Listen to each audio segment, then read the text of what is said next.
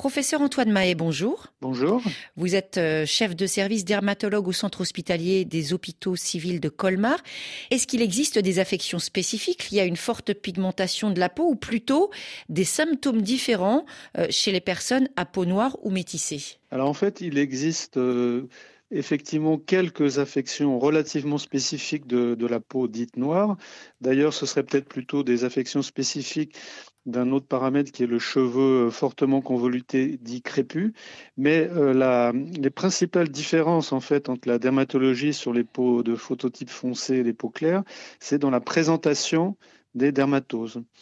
Euh, en effet, euh, assez souvent, sur peau fortement pigmentée, on a des troubles de la pigmentation qui se surajoutent aux symptômes habituels euh, des dermatoses. Par exemple, l'acné euh, entraîne souvent sur peau noire des taches des taches foncées. Et d'ailleurs, la demande thérapeutique des patients, elle se trouve à ce niveau. C'est il faut euh, effacer les taches. Et les peaux foncées présentent aussi une photoprotection différente. Est-ce que ça a des conséquences en termes de santé? Alors la photoprotection est effectivement bien meilleure du fait de, la mélanine hein, qui définit les peaux noires. Et du coup, ça évite euh, des, banalités comme les coups de soleil, ça encore, c'est pas trop grave. Mais surtout, c'est une protection très efficace contre les cancers de la peau.